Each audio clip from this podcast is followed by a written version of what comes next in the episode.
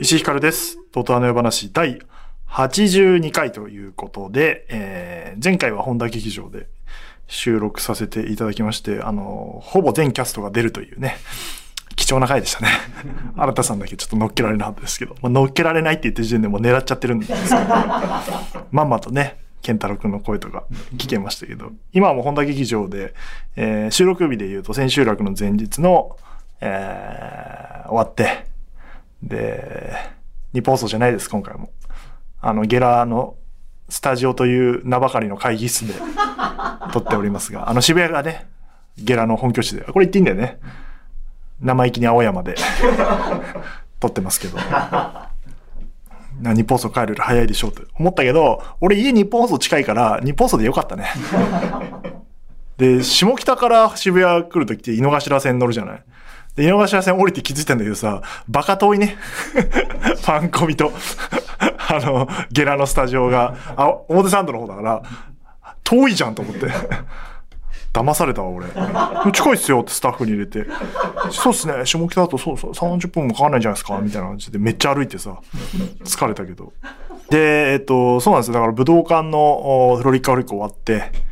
全く休んでないですね。おかしいんだよな。なんかすごい見に来た方で、テレビのスタッフの方がいて、で、えっ、と、話になって、え、もう稼働してんですか？って言われて。そうなんだよな。おかしいんだよな。まあそんな中、えー今日はその、先週の土曜日3月4日5日に開催された東京03 FROLIC A HOLIC featuring Creepy Nuts in 日本武道館なんと括っていいかまだわからないがあったということでその話をしようということでまあでももう語んなくていいんじゃないか。十分だろう。とんでもないことになってるぞ今。ツイッターとか口コミが。いやすごかったねいやー、なんかね、うん、僕が関わったイベントの中でも、まあもちろん特性がそれぞれ違うからあれだけど、いや、一番よくできてたね。よくできてたっていうか、面白かったというか、最新というか、なんて、まあなんてくくっていいかわかんないんだけど、言い方が。うん。見た中でも、自分がかかってるかかってない限らず、あの、なんて言うんだろうな。うん。エンターテインメント性で言うとトップじゃないかな。もちろん文脈から言うと、オードリーの武道館とかも、ね、佐久間さんのフォーラムとか、星野さんの配信とかも素晴らしいイベントなんだけど、なんかやっぱ、それとは違った番組関係ないコンテンツで言うと、とんでもないものが出来上がったんだなっていうのは、あの、お客さんの反応を見てもそうだし、スタッフとか、ね、出演者の満足感見てもそうですけど、まあ、すごかったですね。ね、見てない方、配信チケット今あるんで、絶対見た方がいいですね。こればっかりは、フロリッカホリックは、まあ、絶対見た方がいいですね。この番組を聞くような人であれば、あの、4500円めちゃ安です。配信で。で、早めに買うと何回も見れるんで。で、まあ、ネタバレも当然しますから、あの、見てない方はここで切って見てから戻ってきていただければ、あの、断言します。見た方がいいです。で、配信チケットのいいところはですね、あの、音楽がね、いっぱい見た方わかると思いますけど、使われていて、えー使われていてっていうか、あの、音楽のシーンがいっぱいあって、えー曲数で言うと、オープニング曲、くくるなと、まあ、 Creepy の曲だけど、 two-way nice guy と、03っていうジェントルさんの曲と、あとは、 change my life っていう、ラップと、オペラと、ミュージカルと、みたいななんか芝居と全部組み合わさったようなあものとサントラとのびしろでエンディング曲みたいなあいうのが何回も聴けるという。特典になっておりますので、はい、配信ながらいい曲ばっかだったな音楽の話からすると、あの、もう説明しないですよ。どんなイベントだったかは。自分で調べてください。あの、 Gentle Forest Jazz Band という21人のビッグバンドと、 Creepy Nuts がコラボして、えーまあもちろん単独でやってる曲もありましたけど、コラボして作ったオープニング曲とエンディング曲がすごいいい曲でしたね。いやー、あれだけでももう見る価値があったなという感じですが。で、合間に、ね、ゼロサンさんと、吉住さんと、まあ、 Creepy Nuts も入ったりするコントがあって、えー、佐倉綾音さんと百田夏菜子さんが、まあ、両日あって、コントに入ったりして、松永が DJ プレイして、佐久間さんと松永のラジオもあって、で、またコントあって、で、最後全部伏線回収して、で、最後オードリー出てくるっていう、行かれたイベントでしたね。マクマもいい VTR 作ってたし。いや、行かれてるね。いや、すごすぎる。隙がない。1ミリも。3時間超えあって。まあ、リハもしてますから、あの、オードリーさん以外のところは。オードリーさんもまあ、リハはやってますけど、立ち位置の確認と、えっ、と、こんな感じです、みたいな登場のとこやって、えー中身はほとんどもう、えー打ち合わせしてないですから、あの、ほぼアドリブでやってましたけども、あの、そこだけ時間読めないから、3時間で組んでたんですけど、3時間、もう、初日なんか3時間25分ぐらいやってたんじゃないかな。あれなんですよ、あのね、武道館って、日本武道館って、えっと、21時を超えると延長になるんですよ。だから、超えちゃ嫌なんですよ、プロデューサーは。料金かかるんで。まあそれはもう書いてあることで適正なんですけど、で、大倉さん最初2時間って言ってたんだよ。危なかったよ。2時間って言われてて、まあ嘘だと。そりゃ嘘だ。2時間半は行くでしょうみたいなこと言ってて、で、みんなで相談して、で、前のフロリッカフリックやってたチームなんで、いやでも大倉さんなんだかんだ言って最後3時間ぐらいになりますよみたいなことを言われて、まあじゃあ2時間半になると仮定して、押しても3時間だから、3時間っていう予定で開演時間決めたの。だから、3時間の時点で8時半だったの。で、それで終わればいいんだけど、終わらなかったじゃん、初日。2日目はもっと余裕持って、まあ撤収が大変になるんだけど。だから、もう最後もう、頼む若林さんやめてくれみたいな、スタッフでは。もう、もういい、もういいっつって。誰よりも、飯塚さんよりも全然スタッフの方が、いやもう終わらないとエンディング曲が入らないよ、みたいな 感じになって、8時55分ぐらい終わったんじゃないかな、最後。多分。うん、なんかそんな感じでしたけど。いや、まあそれも盛り上がったからですけどね。2月1日から稽古やってたんだ。そんなこと俺が言ってた？言ってたんだろうな。いや、すごい、稽古もね、もうだから、033は最初からもうフルスロットルだし、033の稽古って前も言ったかもしれないけど、もう声量ずっとマックスなの。意味わかんない。全力。で、ずっとやってる。だそれを見て、いろんな演者の方が、これやんなきゃみたいな気持ちになってて。まあ、い一番大変っていう言い方が合ってるかわかんないけど、やっぱ R 指定君がね、一番大変でしたね。えー歌詞も書いて、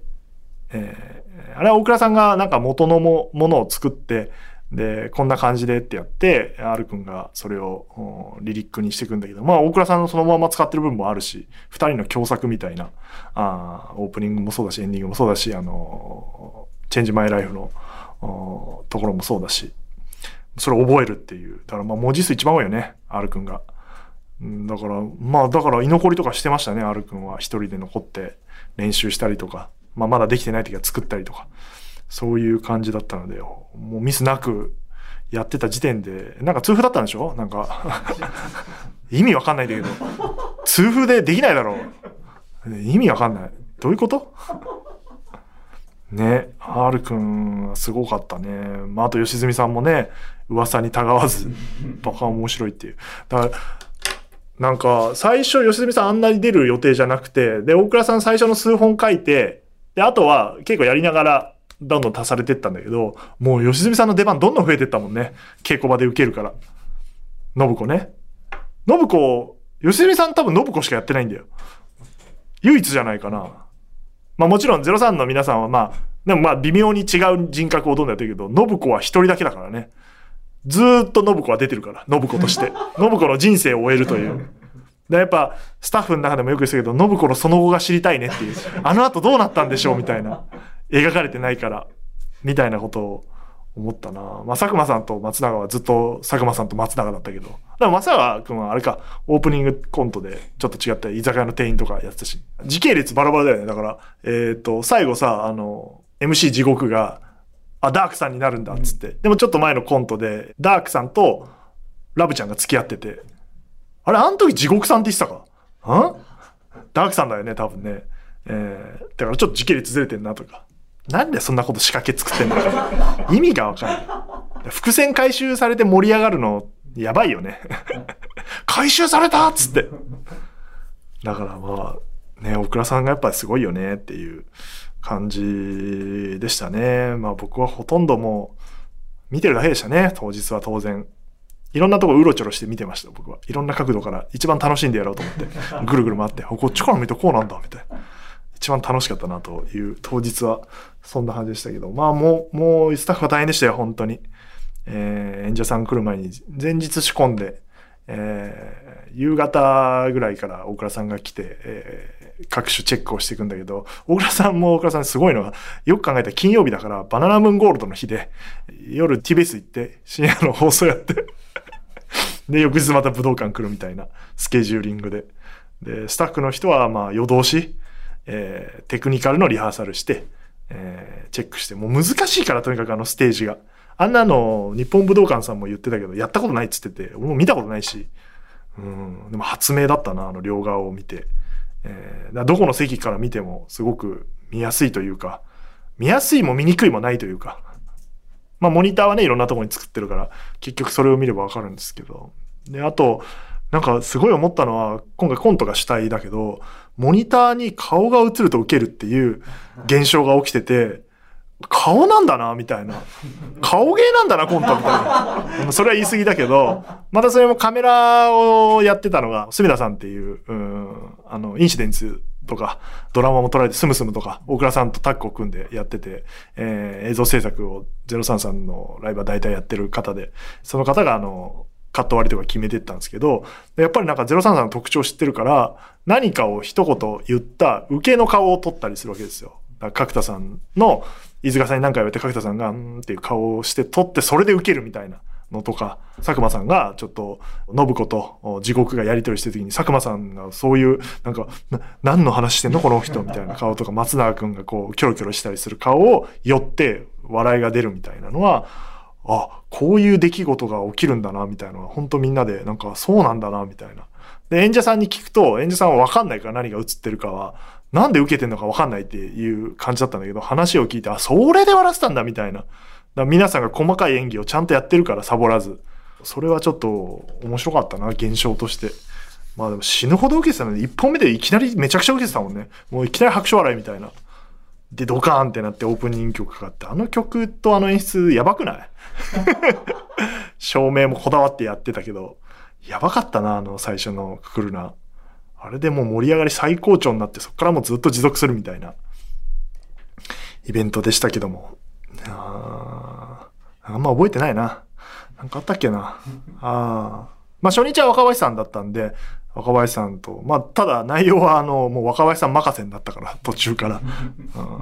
最後もとんでもないことになって、大倉さんとね、佐久間さんあげて、世代間闘争だって言ってましたけど。小倉さんはまあなんだかんだで嬉しそうでしたね。いやいやって言いながら佐久間さんもそういう、嫌だななんつって。でもまあ、ねあのメンバーが舞台上に揃うのはすごい良かったいいシーンでね、最後ハグしてね、飯塚さんと。えー、だからすごいいいシーンだったなで、まあ、春日さんは春日さんでね、あの登場でもう全部持ってったからね。だから春日って、春日っていうのは要は春日さんじゃなくて、あのキャラクターとしての春日と呼ぶと、春日っていうものはヒーローだったんだなっていうことがすごい分かって、あの、ライティングも含めて大倉さんが指示した通りやったんだけど、もう救世主現るみたいな感じでやってて、で、確かにそうで、なんかあの、笠賀さんがリハ来ない時にあの、登場のとこは決まってるから、代役の方がやってたんだけど、それセリフ言うともうヒーローっぽくなるのよ。で、お、春日っぽくできないんですね、なんて話で。いや、なんか、ヒーローなんですよね、って言ってて。で、当日出てきたら、お、ヒーローなんだな、春日って、って思って。あれは、それ、五光が指してたもんね。で、顔照らされて、わーっつって、人気あんだねっていう。オードリーさんって。みたいな話が終わった後、うん、若林さんと春日さんとしてたな。いや、あれ人気あるんですね、オードリーって。つって。まあ、まあ、香川さんはね、稽古場ではあんま好かれてなかったですけど。なんかね、いやなんかこう言っちゃあれですけど、若林さんがね、一時期人見知りだなんつっても克服して普通だみたいな話あるけど、俺が知る限り春日さんはずっと人見知りだからね。若林さんより全然。うん。いろんな人に聞くけど、春日さんと喋った人ほとんどいないんだから。だから、稽稽古で、まあわ、私もいるわけで、まあ、いろんなね、スタッフ何十人もいるところに来て、リハの会場で広いところでやってた時に来て、で、結局喋る相手いないから俺の横座ってさ、ずっと喋ってんの。覚えてるよ、なんか。なんか最初に来た時は土曜日でその日が。で、なんか、その日ラジオあるからトークをね、考えなきゃいけないのかななんかわかんないけど、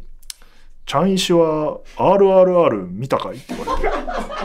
あ、見ましたよっつって。面白かったって言われて。面白かったですつって。私はこの間見たんですよみたいな話し始めて、それラジオでした話だからさ、俺でトーク試しやがった。当ててた。いや、見ろよ、稽古を。稽古に集中しなさい。とか。2日目も来てもさ、ほぼ何も喋らず、他の人とコミュニケーション取らず帰ってってさ。だから、そういうとこだろうね。うん。喋、喋んないからね、あの人。でも最後、終わった後はもう打ち解けてました。みんなと喋ってたし。うん。いや、だからこれ、打ち上げがあって、えー、だから演者さんと皆さんとやったけど、まあそれもさ、あの2日目だから、春日さんはそのまま来れるから来てさ、で、行く時もさ、あの、チャンシー同じタクシーで行こうっつって。マジで友達少ないグループの、あの、人だよね。あの、他の人と乗ったら嫌だからっつって、あ、いいっすよっつって言って向かってさ、で、着いてさ、自由な席だったんだけどさ、どこ座ります？なんつって、チャンシはどこ座るの？って言われて。まあ、席大事ですからね。つって。俺も打ち上げその得意じゃないから。じゃあここにしましょうかね。って言ってじゃあ横座ります？って言ったら、いや、正面だな。つって。正面座ってさ。このトークすんのかなトークするんだったらちょっと切切っとかないといけないけど、わかんねえからあれだけど、うん、そういう感じでしたよ。まあだからなんか、いや、帰り、そのタクシーでさ、春日さんと二人で乗ってる時になんか、なんか知んないけど、反省会になってさ、二人で、なんかもうちょっとやれたかもしんないっすよね、みたいな。うん、なんか、ステージもいっぱいあったし、なんか最後、良純さんで終わってすごい良かったけど、なんか、春日さんできたかもしんないですよね。いや、できた気がするな、みたいな感じで、なんか、ずっと反省会しながら帰って、あの、打ち上げ会場行ってさ、で、なんか、そんな話をしたらさ、あの、033とか、大倉さんとか佐久間さんに、そしたらさ、もう、全然違くてさ、いや、めちゃめちゃすごかったよ、春日みたいになって、すんごい褒めてくれてさ、何だったんだろう、俺たちのあの反省会はと思って。だもう、あのおじさんたちね、ずっと褒め合ってんの。打ち上げで。だからすごい楽しい。打ち上げ楽しくないイメージめっちゃあるのは、なんかね、あそこがああだったとか、ぐちぐちぐちぐち言う人がいっぱいいてさ、だよもうつまんねえな、早く帰ろうぜみたいな、少人数でいいわみたいな。そういう感じだったんだけど、俺と春日さんも二人でなんかこう、反省とかさ、なんか文句言っててさ、暗いオタク二人がさ、隅っこの席でさ、お、このビールあるね、なんつって。ハイネケンですよな、まあ、つって。じゃあコロナ行っちゃおっかな、みたいな話をしてさ。で、二人で飲んでてさ、全然参加しねえの。そしたら、あの、桜さんが、あの、いらっしゃってて、あの、お席変わりましょうかって言ってくれて、そのセンターの方に春日さんと二人座らせてもらって、そうやって話をできて、すんごい褒めてくださって、皆さんが。いや、嬉しいね、なんつって。こういうことでいいんですね。我々は本当ダメですね。つって。いや、本当ラジオの奴らはダメだって話になって。すぐ暗くなるから。うん、なんか、いいなと思って。そういうことを感じたな。本当に多幸感に包まれた最高のライブやってみんなも楽しかったっつって。帰ってくみたいな感じだったから、よかったなとは思うけど、参加できてよかったな、参加させていただいて。まあ、とにかく大倉さんのね、熱意で、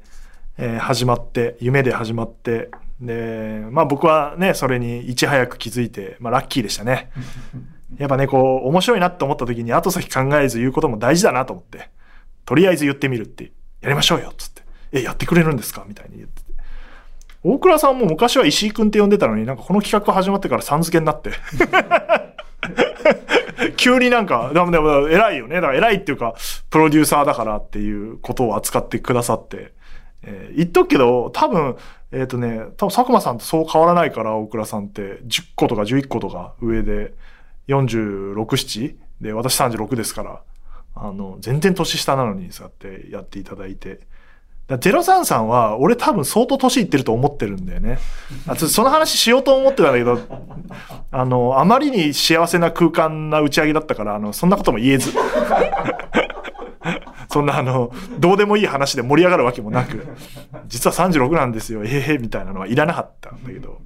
で、しかも、あの、音楽のステージと、コントのステージと、で、ラジオのステージがあって、だからそうやってラジオの要素入れていただいて、フロリッカホリックに。本当にそれはありがたかったですね。オールナイトニッポンのメンバーもいっぱい出てきて、日本放送が参加した、私が参加した意味があるなという感じでしたけども。あれもね、大倉さんがやっていただいてラジオをうまく使って、当然ね、大倉さんもラジオ長いことやられてますから、あの感じ。リスナーの、あの、飯塚さんのリスナー最高だったね、最後リスナーだったっていう、えー、土下座バカ。ラジオネーム土下座バカがメールを途中で切ることにブチ切れるっていう、リスナーの超あるあるをやって、しかも写真撮ってくれっていう、やばいリスナ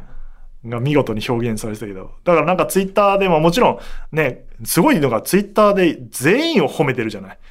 一人だけじゃなくて、もう各、あの、出演者全員を褒めてるっていうのはなかなかだから大倉さんが全員に見せ場作ってやってたからね。だからゲストの桜さんと桃田さんもね、それぞれ個性があって、えー、面白いし、アイドルのところと声優の部分をうまく活かして二人ともやられてたし、うん、吉住さんはもう、もう実際俺ずっと稽古で笑ってたから、もう大好きだから、うん、君たちが見る前に私は知ってましたよと。誰よりも先に一番最初に吉住さんで笑ったのは私ですから。最初の読みや本読みいましたから。いや、めっちゃ面白いってって。まあ、大倉さんも当然そうだけど、だ大倉さんもね、どんどん増やしてったっていう経緯はあるけど、うん、結果ね、松永君は減ってった感じですけど。最後、あの男は帳汁を合わせるよね。いや、すごかったな、本番は。DJ はね、もちろんすごいけど、コントもすごくて、DJ プレイもかっこよかったな、あれ。バカな言葉をかっこいい DJ にするっつったのも、あれも相当、やっぱ世界一ですから、世界チャンピオンですから。世界チャンピオンとね、R 指定君がラップやるなんて。いやでもあの、チェンジマイライフはすごいよね。あれを言ってたんです、僕は。ずっと。すごいものができてるっていうのは。意味わかんないでしょ、あれ。あれ意味わかんないよね。うん、作ってる途中でも、どうやってこれは出来上がってくんだろうみたいな、ジェントルさんが音楽作ったりする作業も、松永くんとかも入ってるし、大倉さんも入ってるし、ここのシーンはこういう曲にして、こういうラップでって指示して、で、それぞれ作ってきて、みんなで合わせてやるみたいな。とんでもねえ作業してたな。で、それに演技入れるみたいな感じだけど。だから、アルシティ君はもう次のステージに行ったね。完全に。うん。もう何と食っていいかわからない存在、ラッパーというだけではない。役、演技もできんだ、この人っていう。で、誰もやってない、なんて言ったらいいの？あれ、ラップの、ラップミュージカルというか、ラップ歌劇というか、ラップオペラというか、新しいジャンルのものを完全に作ったから、あれでツアー回れるねって角田さんと言ってたから。これで全国回れるんじゃないですか？これ一本で、つって。で、角田さんが、もう楽だね、これ、つって。我々は楽だね、つって、03の皆さん。普通のコントより、あの、出番少ないから。ぐらいすごいものをやってたし、まあ、03の皆さんはね、いやー、皆さんすごかったなあれだね。ほんと角田さんで笑うんだね、飯塚さんは。豊本さんも良かったし、殺すぞって、ぶっ殺すぞで笑うっていう空間すごいよね。殺すぞで、めっちゃ、あれ豊本さんの人というかね、あるよね、絶対。うん、いや、すごい。照明さんもすごかったし、音響もすごかったし、映像もすごかったし、いやー、けなすとこがないでしょ。収録時点どうなってるかわかんないですけど、もう1万4000枚以上売れてます、配信は。2万枚ぐらいいくんじゃないですか？うん。あ、だからなんか打ち上げの冒頭、私プロデューサーですので、挨拶しまして、石井さん最初に挨拶してくださいって言われて、おっとってなって。で、急に振られて話すことないから、配信すごい売れてますよって、その時点で1万枚超えてたから、みたいなこと言ったらやっぱ、飯塚さんがすごい喜んでくれて、うわーって盛り上がって、いやいい挨拶できたなと思って。その後乾杯の挨拶が佐久間さんだったんだけど、あの、もうもっといい挨拶されて。当たり前なんですけど。そう。それで思ったのは、あれだから同世代で作ってるんですよね。あの、46、7の昔から20年ぐらい前から一緒にやってる人たちで。だから、なんつう世代だと。世代間闘争ですよ、これは。だ私は36、7でしょで、えー、若林さんたちが44とか今、3とかか。で、さらにその3つ4つ上の世代。で、だから、俺とっては2世代ぐらい上の、3世代ぐらい上の感覚だけど、なんかだから、なんて言うんだろう。部活やってたからあれなんだけど、先輩の代で試合出る人いるじゃん。あの、1個上とか2個上の。その感覚の1年生。3年生と2年生がいて、1年だけど出てるみたいな。そういうやついたじゃん。エース、世代のトップのやつ。あの、チームの中で。なんかトップって自分で言っちゃいましたけど。自然と。その感覚よ。なんかだから先輩の代に入れてもらったみたいな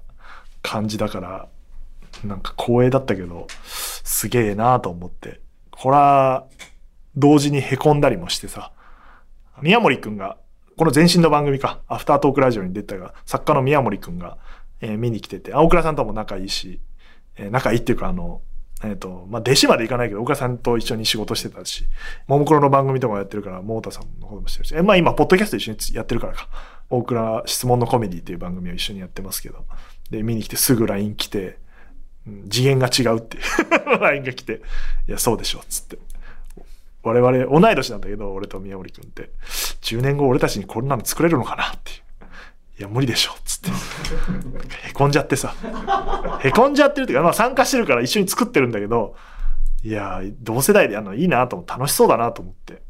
うん、だから、俺の同世代で言うとやっぱ、向井さんとかになってくるわけだから、なんか、で、向井さんも多分見ていただいて、なんかメッセージくれたから、もう、ちょっと我々の世代でもなんか作るんで、ちょっと考えますって言って 何も思いついてないけど。そのぐらいね、特に芸人さんとかね、なんかのディレクターのツイートを見ると、そういうめちゃめちゃ刺激になってるイベントでとんでもねえもん作れるんだなっていう、あのぐらいのキャリアになるとっていう。まあ、みんなはみんな作れるわけじゃないですけど、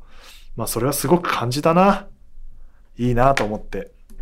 あれを、チーム感がすごいから。だってあの、マクマの角田さんのグッドガイかっていう VTR も、もう、なんていうか、ほとんど俺知らずない間に出来上がってて、なんか知らない間に歌取ってて、知らない間に発注かかってて、ニールセンさんが作ってて、隅田さんと上がってきててさ、なんかもうポンって LINE グループにあのチェックしてくださいっつって来て、な、なんだこの動画と思って。そしたらなんかグッズ紹介もしてくれるみたいなことを言ってたなと思って、グッズ紹介どっか入れられないですかね？って言ったら、あ、じゃあ V に入れるよって言ってて。あ、それかと思ったらなんかめちゃめちゃ面白くてクオリティ高いのが上がってきてさ。もう大倉さんがあの、いや、これが俺たちのチームだよみたいなことを、俺たちのスタッフだよみたいなことを言ってさ、すげえなって。取らないでねって言われて。このチームは我々のチームだからみたいな。ぐらいそのチームワークが良くて、まあずっとやってきてるから同じチームでいいなって思いました。なんか最後こういう、いやだからめっちゃ褒め合ってたなでも俺を褒めてくれたのは大倉さんと佐久間さんだけだな。いや別にいいんだけど、その二人が褒めてくれたらそれでいいんだけど。裏方の中ではそうだな。大倉さんはありがたいこといっぱい言ってくれたし、佐久間さんも、あの夜も含めて、よくやってるね、石井はって言ってくれて嬉しかったですけど。まあ、褒められの総量だと当たり前ですけど少ないですけどね。まあやってる作業がね、その超褒められてる人からすると少ないですからそれは正しいんですけど。いやでもとにかく R 君は褒めたなみんなで。うん。そうで春日さんもめっちゃ褒められてて本当にやめようっていうのは今回思ったことです。卑屈になるのは。あんだけ受けたんだからそれでいいじゃないかっていう感じでございますが。じゃあメールを紹介しましょうか。はい。いっぱいメール来てるからね。えー、埼玉県ラジオネーム夜風のベランダ。武道館でやった風呂掘りを現地で見てきました。本当にタイトル通り何とくくっていいかわからない公演でした。ずっと驚きっぱなしの中、吉住さんの演技のうまさ、楽曲の入るタイミング、えー、東京03さんと春日さんの即興の対応力、佐久間さんとクリーピーのお二人のラジオブースでのシーンなど、感動する場面も盛りだくさんでした。伏線を全回収する脚本を書いた小倉さんに改めて感謝する日にもなりました。あと、気になったのがエンドクレジットで作詞のところに大倉さんの名前があって、作詞もしたのかと、最後まで気の抜けない公演でしたと。いうことで、そうなんですよ。だから作詞はさっきも言ったように、大倉さんが、まあ、原案というか、あの、こういう内容にしてほしいっで、途中からなんか、ラップを勉強したっつって、韻も踏むようなのを書いてきて、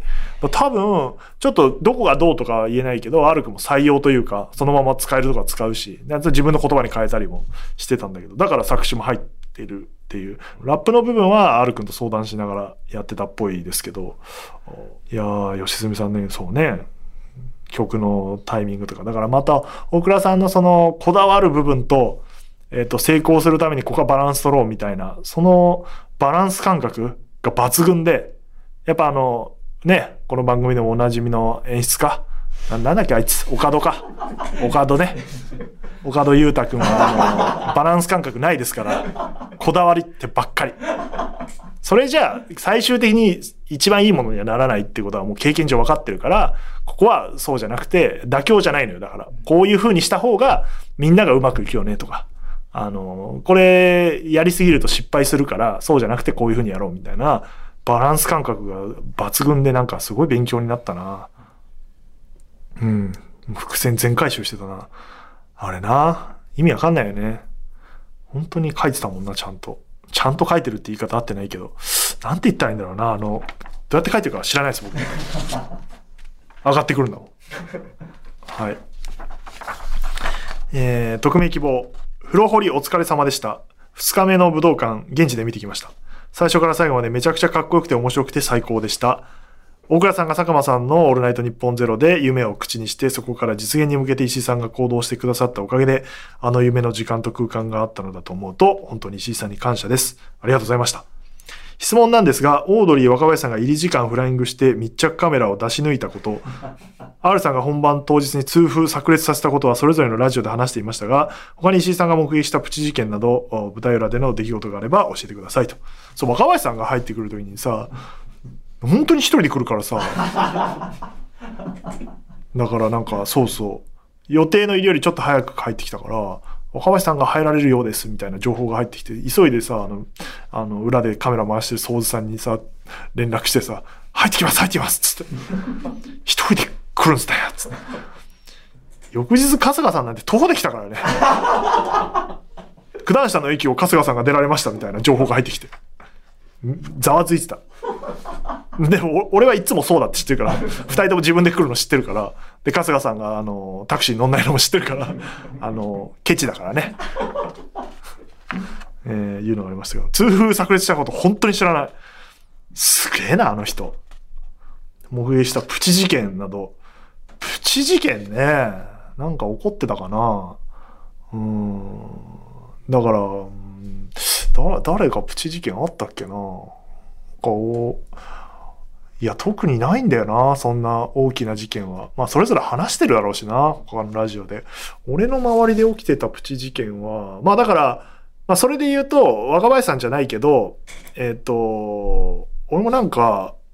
土曜日の夜中、オードリーさんと打ち合わせがあって、で、まあ、あの、この武道館もあったから、まあ一応ご挨拶のために立ち会ってたんですよ。あの、それも行かれてるんですけど。で、翌日、ちょっと遅めに行くわと。いうことを言ってて、あの、後輩のスタッフに。さすがに起きれないと思うから、まあ、昼前ぐらいにリハの始まるぐらいに、えー、行きますなんて言ったけどさ、あの、起きちゃってさ、8時に。で、9時に行ったらさ、あの、まだ、それは後輩プロデューサー来てないからさ、変な感じになった。LINE に急に、グループ LINE に、今から行きますみたいな LINE してさ、そしたらあの、みんな、え来るのみたいな。行くのみたいな。やばいみたいな感じがすごい。うんそれはしょうがないじゃん。もう起きたんだから、それは行った方がいいでしょっていうことがあったりとか、あとなんかあったっけな稽古ではね、スリッパパクられるという事件がありましたけど、そんなことはありましたけど、あとなんかあったかなまあ、だ春日さんと佐久間さんがね、同じ楽屋だったんで 私はそこにずっといましたね、しばらく。3人で喋ったりして。前日は佐久間さん個室で、あの、福田さんも来てて、作家の。大倉さんと福田さんと佐久間さんと。話してるとこに俺も入って落ち着きましたね、その空間は。いうのはあったりしたけど、まあ、事件なあなんかリハ中もつがなく皆さんスタッフ優秀なんでやってましたね。うん、そうだね。ないね。舞台裏。そうだな。ないな。本当にないんじゃない？まあ、みんな話してるようなこと、まあ俺の知らないことはいっぱい起きてると思うけど、私が知ってるのは、あの、まあ、言えないようなトラブルはいっぱいありましたけど、ええ、解解決しましたよ、全部。私、そのトラブルの火種を潰していくという仕事なんで、いうのはあったりしましたけど、うんみんな本当によくやったので、あの、失敗ということはないですね。偽名、御堂筋。フロリッカーフリック2日目を見に行きました。なんか2日目多くない？なんでだろう？若干初日の方があれか、チケット早めにはけてたかも。土曜日の方が人気なんですよね、やっぱね。えーコントに音楽にラジオに、そして笑いに興奮に感動と、ありとあらゆるプラスの感情を一気に揺れ動かされて、どうにかなってしまいそうでした。こんな時間がいつまでも続けばいいのにと心から思いましたし、演者さん方も最後のアドリブからして、もしかして同じ気持ちなのかなと思いました。武道館の体感時間をちょっとだけ恨みました。二日目はですね、体感時間っていうか、スタッフの撤収が遅くなるんで、終わったの多分24時前ぐらいでしたから、あれ以上押したらてっぺん超えるという、それかわいそうなんで、かわいそうっていうか、それはそれで料金かかるのかなわかんないけど、あの、24時前に終わったんでよかったですけど。で、えっと、その前に配信者も配信で見ていたのですが、完全に真逆の話だなと感じました。配信者は登場人物のペルソナがしっかりとしていて、ある種登場人物にキャラクター性を強く当てはめている感覚があり、それが話全体をすごくわかりやすく、そして魅力的にしていると思いました。逆にフロリッカホリックでは一人の人間の中にもいろんな面があるといったメッセージが込められていました。えーそして配信者では、えーそれでも生きていくなんて言えない。フロリッカホリックでは大人ってそういうもん、そうやって生きていくという、こちらも対照的なセリフが印象に残りました。どちらも本当に素晴らしい作品ですが、えー石井さんはこの真逆の作品に携わっていましたが、どうやって脳を切り替えていたのですか？それは本当に思うよね。これだけじゃないからね。明るい夜に出かけても関わってるし、違う、もうすぐ発表になる企画のやつもあるし、当然日比谷オンのラインもあるし、無理だよね。でも、これもう俺の中で分かってて、俺はちょうど真ん中なんだけど、世代的に。まあ、大倉さんは10個上で、コミカドが6個下ぐらいでしょ？だからコミカドが言ってるってことはもう、あの、もう若者の話だから、まだ人生が何だか分かってない青臭いガキが作った作品ですから。あんなことはみんな考えてんだから、若い時に。別に否定してるわけじゃなくて、俺もそういうこと考えたことあるし、えー世の中箱庭で、えーもちろんそれだけじゃないんだけど、コミカドの考えってそうだから、作られてるものであるみたいなことを散々言ってて、みんなの共感を得られないという時期もありましたから、いやいや、それはもう、そんなわけないだろう、つって。まあ彼なりの、こういうふうなことと演劇っていう、あれ、解説すると演劇っていうものはそもそも見られてるじゃないですかと。作られた世界にいるじゃないですか。役者って演じてるものは作られてるものなんですよってことを言ってるんです、あれ。で、それから最後カメラに気づいて解放されていくという感じのことを言ってるんですけど、まあその青臭い、それはそれで良さがあって、で、大倉さんは、とか、ゼロさんの皆さんはもうね、50近くなってきて、大人の酸いも甘いも分かってて、それに対して、 Creepy Nuts がね、31でしょ？まあ若者を演じてましたけど、えー若者代表というか、若い世代としては、そういう悩みもあるけど、大人ってそういうもんだよっていう。だから、それでも生きていくんだよって、クスノキがいたら余裕で言われてますよね。大人ってそういうもんだよっていうのは、だから、オークラさんのその作風というか、03さんの作風でもあるけど、やっぱ人生の中に溶け込んでる話だから、あ自分と共感する部分をいっぱい作ってるのは本当にいいよねっていう、見てていいから、コミカドはあの、俺は天才でお前らとは違うんだって言いたいんだから、から大きく違いますよ。だから共感性低いですから、エンターテインメントとしてはどっちも面白いですけど、あの、それはみんな、あね、みんな、ああ、そうだよなって思う部分が登場人物誰かの中にあるから、すごくそれはいいよなっていうか、あうん、面白いなって思うよね。くくれない悩みね、ありますから。大人ってそういうもん、みんな我慢して生きてんだよっていうのはもう本当そうだからね。当たり前だからな。うん。若者の特権だよ、そんなんで。わーわー言えんのは。うんいろんなものを抱えながらそれでも生きていくんだよっていう話ですから、あの、全然安っぽくもないし。うんだから早くコミカド君には見てほしいですね、 FROLIC A HOLIC。少しあの成長するんじゃないでしょうかね、理系的に。面白いよね。まあ、それにラジオの文脈も混ぜていただいて、もうだから、作ってる最中に Creepy Nuts が終わるもんだからさ、終わるって言い出すから、最後ああいうコントになったっていうのもすごいよね。オークラさんもそれをうまく利用してというか、うん、相乗効果つけさせて、ね、リスナーも見に来てただろうから、あそこ反動するシーンでもあるしね。うん、まあ、佐久間さんがその辺をうまく現実と混ぜてくれて、あの辺も佐久間信之としてやってるわけだから、うまいよなとか、そういう感じはありましたね。はい。えー、神奈川県風林さん。コントにラジオに音楽にオーケストラと。オーケストラではないですね。勉強しましょう。えー、音楽にエンタメの文化が美しくまとまった舞台がいい意味でくくれない新しいおもちゃ箱のようなエンターテイメントを見ることができました。私は配信で見たのですが、武道館に見に行けなかったのが悔しいと思いました。あの空気感を体感したかったです。えー、ラジオリスナー、お笑いファン、音楽ファン、演劇ファンなど様々な方に向けた作品になったと思いますが、石井さんが感動を生み出すために努力したり心がけていることを教えてほしいです。また次回の風呂掘りも開催されることを期待しています。だこうやってリスナーとかファンとかっていうことがもうくくっちゃってますから。ダメなんですよ。これ結構ね、スタッフ間で流行りましたよ。やっぱだから、くくれないからさ、なんか領域を超えなきゃいけないわけ、スタッフたちも。仕事の領域を。誰、セクションを超えなきゃいけない。まあ、あの夜の時も散々してたけど、くくっちゃってるねっていう。俺がよく言ってた。あ、それはくくってますね。ダメですよ、やんないと、みたいな。皆さんでやるんですから。みたいなことは、よく、そうしないとできなくて、あの、今回のスタッフは、えっ、ー、と、もちろん大倉さんをトップに、えー、いて、で、前回のフロイカホリック作ったチームとか、033の単独ライブを作ってる、いわゆる、まあ、前回フロイカホリック日本青年館っていう、1000人ちょっとのキャパかな、あいうとこでやって、まあい、いわゆる演劇に近い状況でやってたものを武道館に持ってくるっていう。で、033も、あの、まあ、全国回られたりしますが、あの、ここまで大きいとこではやってなくて。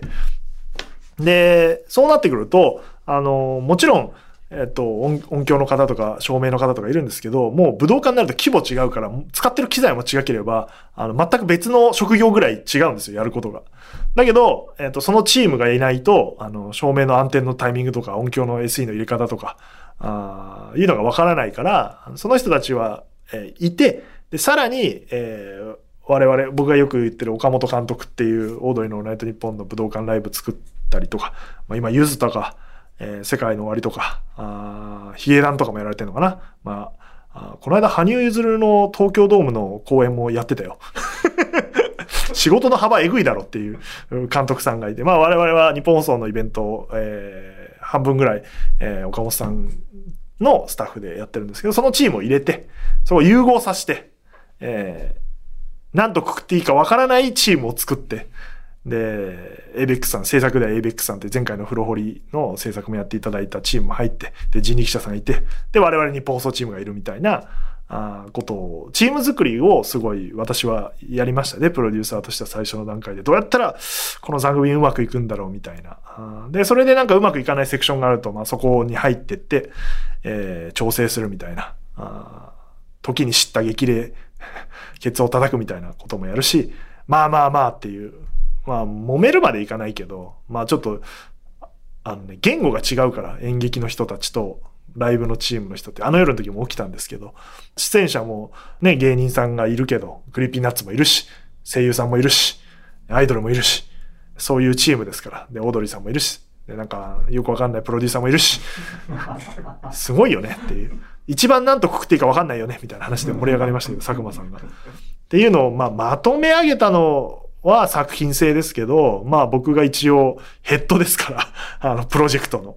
そういうとこ、いろんなところに気を使いながら。まだ大倉さんのスタッフとか出演者への気遣いとかも勉強になりましたね。本当にもっと言いたいこといっぱいあるんだろうけど、あの、逆に気を使ってるというか。まあ、とにかく大倉さんですよ、この企画は。本当に一緒にやっていただいてよかったなとは思いますが。だから努力したり心がけたりしたことは、まあ、キャス出演者、スタッフがみんな滞りなく気持ちよく終わるように、えー、各所に目を光らせ、えー、トラブルの火種を消しに行くという役割ですね。プロデューサーというのは。なん、なんて辛い仕事なんでしょうかね。そういう意味では。うん、まあでもそんなに風呂掘りは思ったよりこう、大変だったけどみんな面白いもの作ろうっていうところで一致してるから、最終良かったよね。武道館っていう目標があるから。よかったですけど、まあとにかく大倉さんですよ。みんな大倉さんのためにやってましたから。えー、偽名パンちゃんの夫。東京03フロリッカホリック最高でした。えー興奮のまま帰り道、混雑する九段下を抜けて、東西線で中野駅まで向かい、焼き鳥屋でパンフレットを眺めながら妻と話していました。すると、斜め後ろの席から、クリーピーが、佐久間さんが、と気になるキーワードを言い合う二人組の声。武道館帰りかなと耳をそば立てていると、はい、タイトルコールいきますよ、と、ラジオらしき収録が始まり、武道館の感想を語り始めました。中野の焼き鳥屋で同じライブに行った同士がラジオ収録とテンションが上がり、パンフレットを見せながら声をかけて収録に乱入してしまいました。その後連絡先を交換して今もライブの感想のやり取りをしています。最高のライブに最高の夜、素敵な出会いをありがとうございます。ちなみに収録していたのはスタンド FM 劇場前でザレ言です。よかったら聞いてください。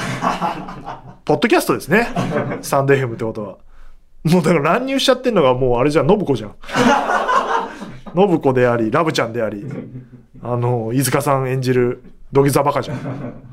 へえ、そんなこと焼き鳥屋でやってんだ。感想を言う。あ、こういうポッドキャストがああるんですね。へえ、そういうのやってたんだ。はあ、入るなよ。よく入るな。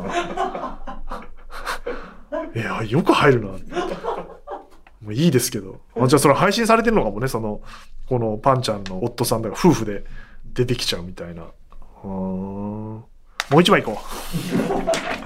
う。はい。ラジオネーム、キヨ。フロリッカホリック最高でした。私は日曜日に武道館で参加したのですが、とにかく面白くてずっと手を叩いてゲラゲラ笑っていた記憶があります。最後のコントによって公演で行われた全てのコントの伏線が回収された時にはゾワッとしました。またあの人数の人が同じ場所で同じものを見て笑っている空間ってすごく幸せだなと思いました。風呂掘りの余韻に浸っていたくて、当分新しいエンタメを見たくなくなってしまうくらい面白かったです。素晴らしい時間をありがとうございました。ということで、もう、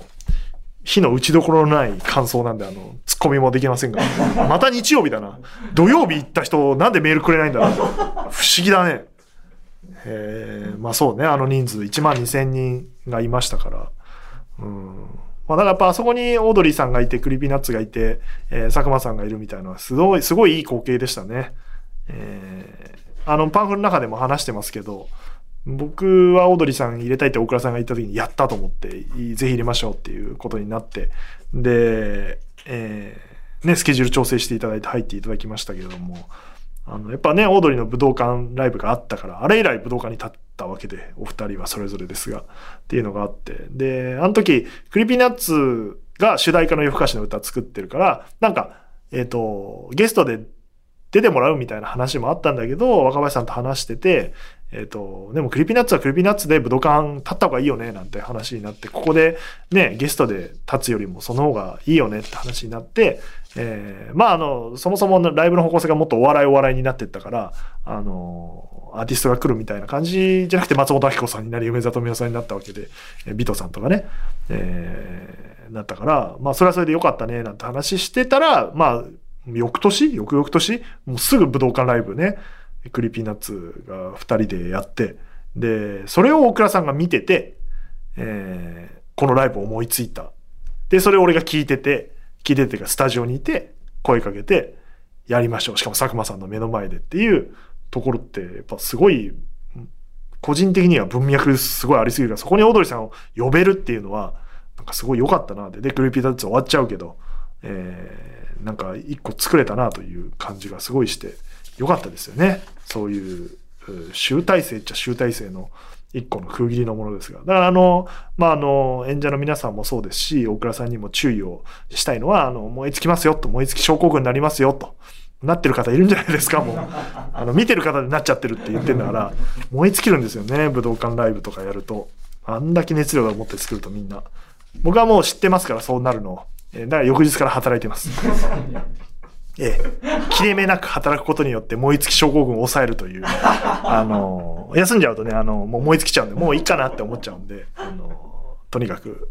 あの、仕事を立て続けにやるという。パンフもグッズもいいですからね。これはユニさん、吉田ユニさんが、ビジュアル作ったユニさんがデザインもしてたり、監修してたりしますけど。いやーそんな話も、武道館の話も、えー、ちらっとオードリーさんのページでさせていただいてたり、えー、僕個人で言うと、ね、これ、大倉佐久間信之、石光という3人のスリーショットのこう出世したという 証拠のインタビューね。でもこれまさにこれ先輩の代に入れてもらった感じだよね、これ。見てた人たちだからな、俺が作ったものを。見てた人たちと仕事してたもんな。いやー、よかったな。パーカーとかもおしゃれだし。まだ売ってんじゃないかな多分、配信のアーカイブ期間中は事後物販やってるはずなんで、えー、ぜひホームページを載せていただければなとあ、いいよね。クレジットさ、あの、たまたまなんだけど、俺が鳥だったよね。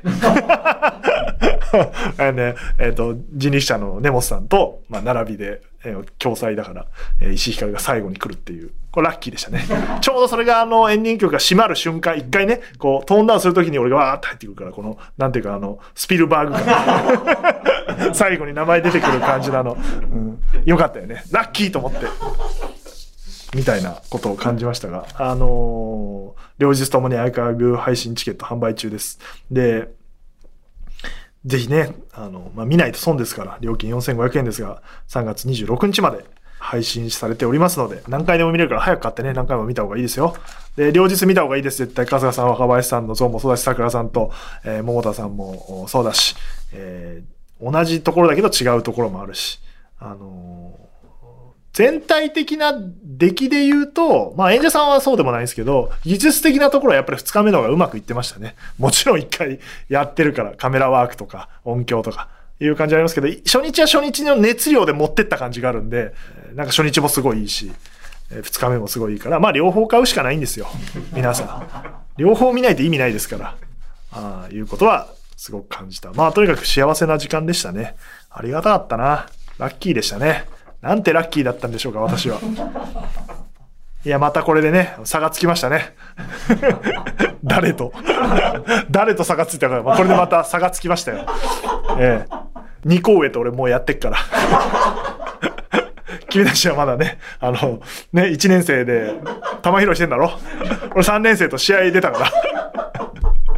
っていう感覚です。全国大会出てるからもう 3年生と。もう甲子園1回行ってっから。あの、1年の夏から活躍する感じ。ルカワと桜木で、スラムダンクで言うと。うん、だからあの、石井くんでしょ？まだみんな。ベンチにいて泣いてて、そう、メガネの石井くん、あの、湘北に入ってよかったで、同じように。っていう感じでございましたので、あの、ぜひ本当に見ていただいた方がいいかなと思います。で、まあ、それぞれのラジオもね、聞いていただいて、えー、 Creepy も、もう話してたし、多分佐久間さんも、あの、収録日で言うと昨日ですか話すし、春日さんも話すと思うので、その春日さんが、あ俺がした話をしたら本当に申し訳ないなと思いますので、えー、聞かないでしょ、この番組、春日さんは。いう感じでございました。そして、えー、来週の次回、次次回の配信は、配信者大感想スペシャルをお送りします。次回3月13日月曜日えの配信はえ、伊藤健太郎くんがまた来ると。石井さんまた出たいですっていう、うん、謎の発言がありましたよね、そんな人いるんだっていう。2回出た人いる？まだいないんじゃないの？コミカドぐらいだよね、複数回出てるゲストは。いないんじゃない ?2 回っていうか、その、まあ、配信は2回に分かれてるけど、いうのがあって、まあ、とりあえず配信は1回だけど結構長めに撮るんじゃないかなと思っておりますので、えー、感想メールお待ちしてますっていうのと、えー、16日木曜日の配信には、えー、ポッドキャスト無限まやかしから、脚本家の高野湊さんと、お笑い芸人のちょめちょめクラブ大島くんがやってくるという感じでございます、あの二人は初日見てますから、忌憚のない感想をいただけるんじゃないかなと。配信者どういう評価なのかな、二人は。面白くなる解説トーク、宣伝ですね。配信チケットがもうちょっと売れたいという感じでございますので。で、健太郎くんが出る13日の配信は時間が21時配信になりますのでご注意くださいということで。いやー、よかったなだから。うん、ロリッカホリック終わったでしょ？だからもう、だからもう配信者終わってなもんなんで、俺の中で。あの夜2に、えー、いよいよ入っていくと。で、明るい夜に出かけてが、12日に初日かな。あの、投資稽古見てきましたけど、いや、面白かったですね。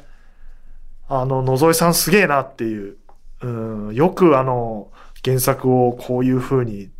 ね、なんていうかやっぱ、原作はすごい面白いんだけど、やっぱり演劇的には会話が多いし、モノローグっていうかナレーションというか、富山って主人公の思いみたいなのがダーってやって、そこが面白いから、心情がよく分かって、そこを演劇的にどう落とし込むかっていうのを、まあ見事に、えー、やられていて、うわ、こういうやり方もあんのかとか、演出がいっぱいあって、えー、すぐコミカドに言って、お前絶対見ろと。引き出しの数が違くすぎて、あの、びっくりするぞ、つって。で、RP のオールナイトのことも当然ね、意識した作りになってるので、リスナーが見ても面白いだろうし、えー、楽しみですね。音楽もとにかくいいし、えー、もうチケットはほぼ売ってないし、配信もないので、あの、残念ながら、えー、買えない人の方が多いと思いますけど、えー、すごい面白い作品になってるんじゃないかなというふうに思って、僕も初日が楽しみです。えー、いうのがあって、で、終わると4月に野音があって、で、6月ぐらいに新企画があって、10月にあの、夜2があるというのが、今んと現状言える範囲での大変な仕事ですけど。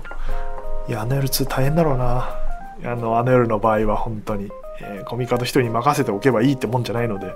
えー、僕も中身に入っていくし、まあ、宮原君って映像監督もいるから、もう配信者のね、今スイッチングやってるけど、えっ、ー、と、昨日、ホンダであったら石井さんも、あの夜始まるじゃないですか。ちょっと早めにやりましょう。脚本ね。っつって言ってて、映像のことも考えながら脚本作った方がいいですねっ。つって配信者の経験がすごい生きてるんで、あの、配信のこういう、なんていうか生のものを撮って出すっていうのは結構宮原君にとっても発見が多かったみたいで、えー、あの夜でも知見は生かされるんじゃないかなというふうに思っておりますが、ぜひフロリッカホリックを見てくださいという、えー、配信でございました。それではまた次回、とうとうとおやすみなさい。